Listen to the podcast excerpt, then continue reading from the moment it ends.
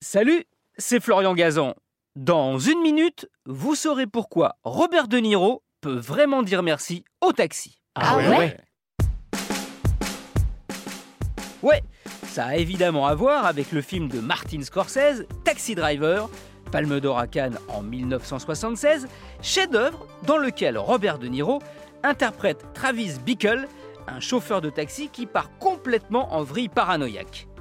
Pour préparer son rôle, fidèle à la méthode de l'acteur studio, De Niro a passé et réussi les examens pour obtenir une licence de taxi new-yorkais. C'est ainsi que pendant plusieurs semaines, jour et nuit, pendant parfois plus de 15 heures d'affilée, il prend des clients dans sa voiture jaune, totalement incognito. Ah ouais?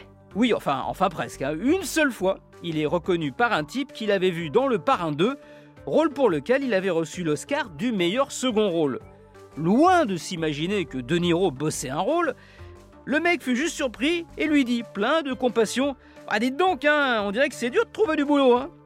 Mais ce n'est pas sa seule histoire avec un de ses clients. Un soir, De Niro charge une jeune femme et commence à papoter avec elle. Elle lui raconte qu'elle est comédienne, mère célibataire et qu'elle galère pour décrocher des rôles. Touché, il se dévoile. Je peux peut-être vous aider, hein Je suis Robert De Niro. Sa réponse à la fille est immédiate, bien sûr, et moi je suis la reine d'Angleterre. Elle s'appelle Diana Bott. Finalement, il lui décroche un petit rôle dans Taxi Driver, puis dans New York, New York et dans La valse des pantins. Mieux, il tombe amoureux d'elle, et c'est ainsi qu'elle devient la première Madame Robert De Niro. Comme quoi, hein, contrairement aux clichés répandus, il y a des chauffeurs de taxi qui sont vraiment, vraiment sympas.